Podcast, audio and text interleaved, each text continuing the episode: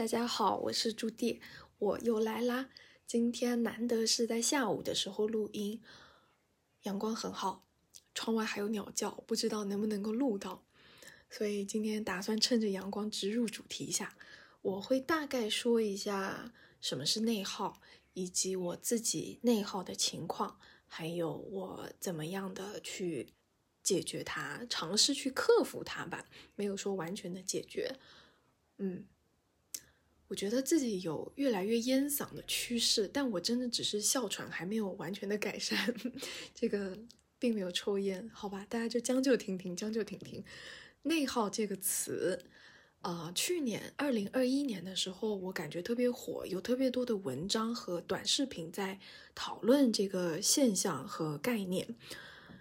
它最初是一个美国的心理学家提出来的，啊，意思就是。一个人的能量在内心里面干损耗，就你自己想法非常多，但是你都没有做出来，然后呃想法会困扰你的行动力，然后就是没有发挥，没有发挥出来。内耗其实也可以套用在公司层面上，就是部门跟部门之间内斗，所以就大家力没有往一处发，没有统一对外，大概是这么样的状态。我觉得只要有人的地方，多多少少就会有内耗，因为我们大脑想的跟我们手上能做的，总是会有一个落差。啊，做创造性工作的人，尤其是做沟通、创造内容的人，应该都知道，我们想的跟我们写下来的、跟我们做的这三个之间，都会有非常巨大的鸿沟。嗯，人类 就是有这样的限制，但是呢，有一定的鸿沟是 OK 的。如果这个鸿沟到了一个会困扰你的地步，就以内耗来说的话，如果你是一整天都没有办法把一个事情推进到你觉得 OK 的地步，啊，然后那个。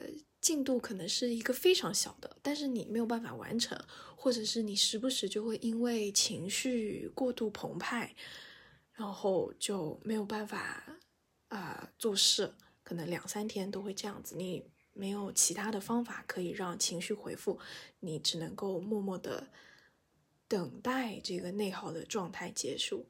那我会觉得，呃，这个就有改善的空间。因为我之前差不多也是这样的状态，其实现在还是有的，但是现在稍微好一点。我的内耗状态是，大概到今年二月左右，我都会时不时的有很想哭，觉得自己很没用，人生就这样了的情况。然后触发这种状态的点可能很小，可能是听到别人找到了一个理想的工作，我就会反观自己。觉得自己都自由职业这么久了，有一点长进吗？没有。那我是不是找工作不行？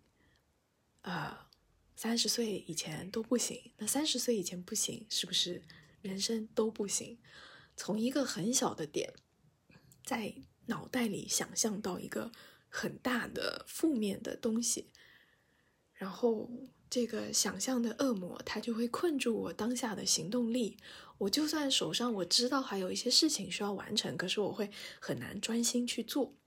但是呢，你不能好好的把这个事情做完，你花了比平常更多的时间去做一件很简单的事情，这个状态又会进一步的让你觉得我不行啊，我是真的不行。所以内耗很容易进入一个恶性的循环。然后我在最严重的状态下，我就是大白天的自己在房间哭，哭掉了很多张卫生纸。嗯，我最后的理性就是想说，我我现在不要去想我三十岁以后到底能不能行，我现在要想的应该是我要怎么样可以改善因为内耗而不能把手头事情做完的情况。我不想要再因为一直有这样的情况出现，然后到最后我没有解决自己内耗的问题，反而去把客户就拒绝掉了，因为我做不了，我就拒绝他了。我觉得这样是很可惜的。我之前已经裸辞过很多次，我已经过了那个阶段了。所以从二月到四月，我就蛮努力的在问别人，遇到内耗会有怎么样的处理方法。我自己也实践了很多。对我觉得方法大家都会说，但是实践是最重要的。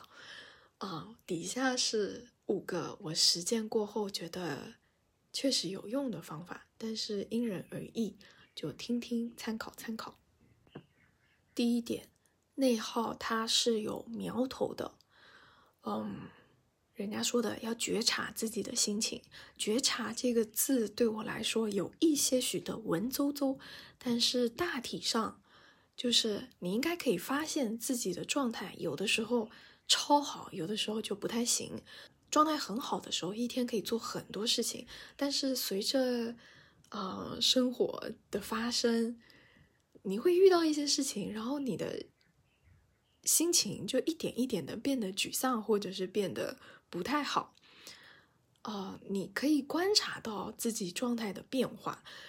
身体它并不是突然切换，说今天心情很好，明天心情就很差，它绝对不是一个随机的过程，它都是有原因的。然后每个人的原因是不一样的，所以觉察的重要点就在于你需要花时间去看见自己的生命状态，像海浪一样有一个波动，要看见自己的波动，嗯。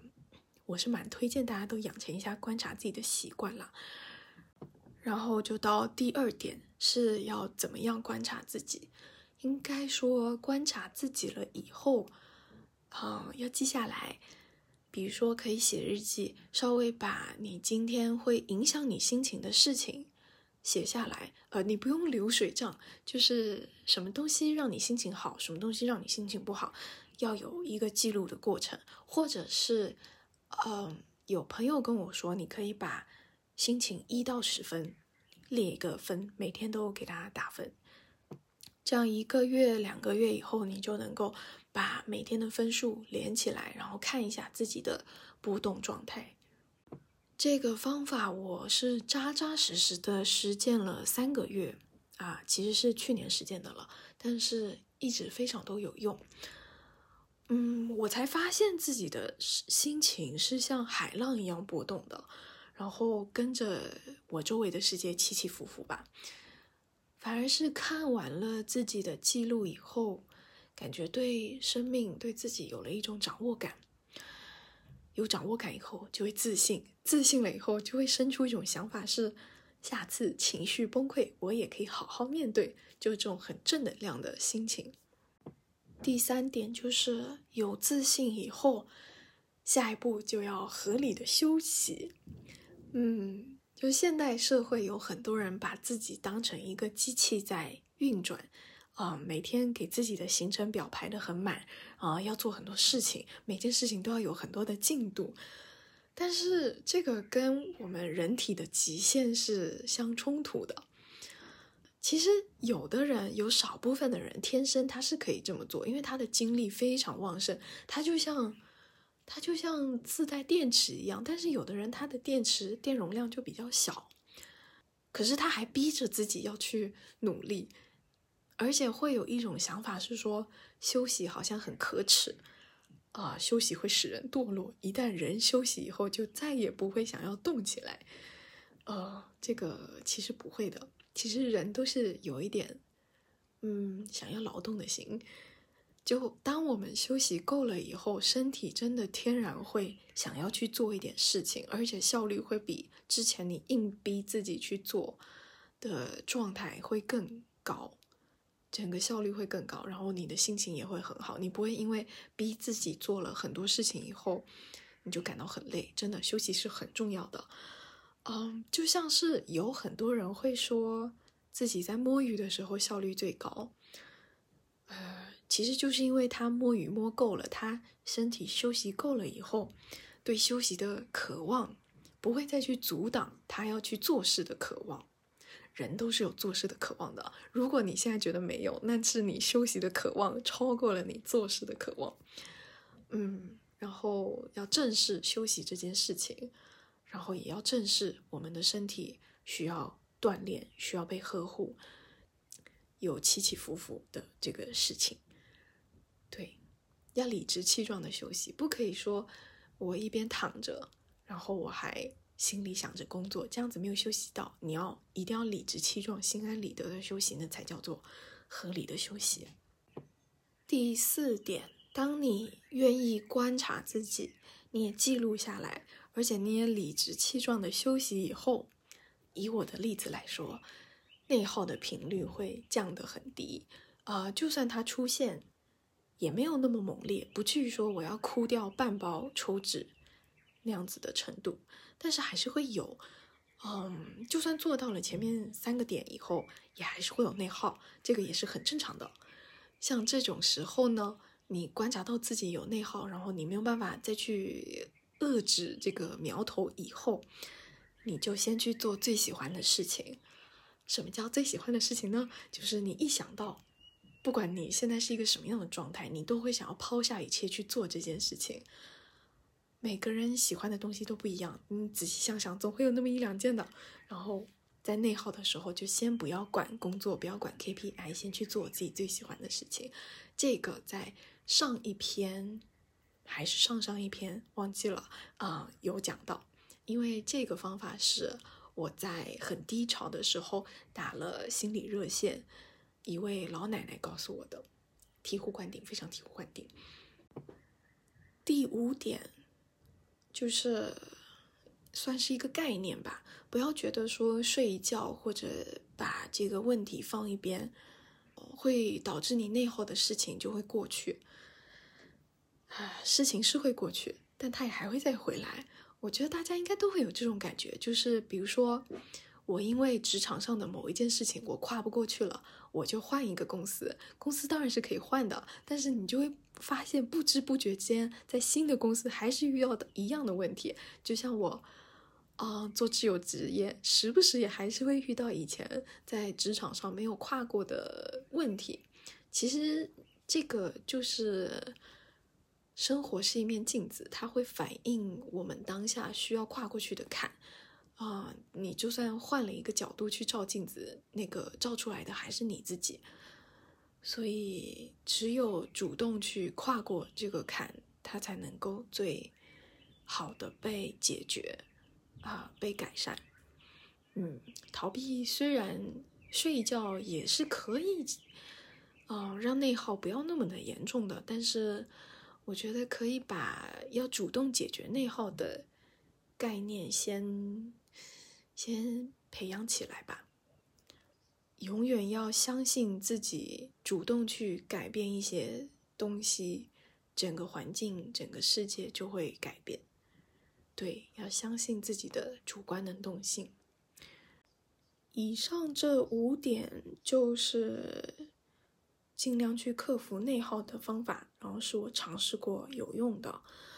虽然说起来很快，但是。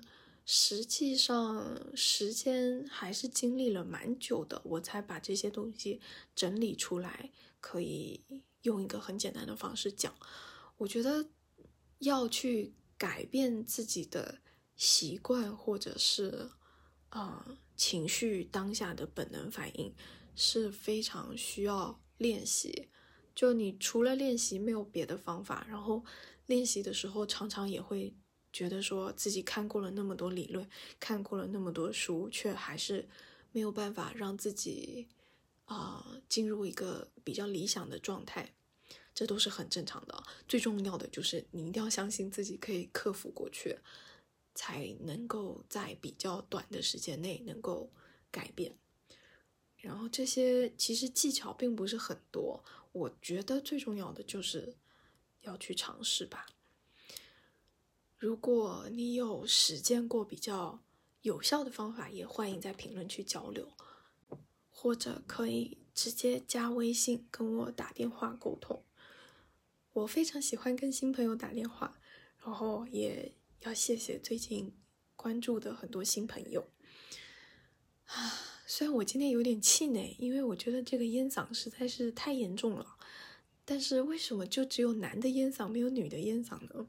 所以就这样吧，我会努力更新的。希望下一次如果是烟嗓的话，那就保持烟嗓的更新吧。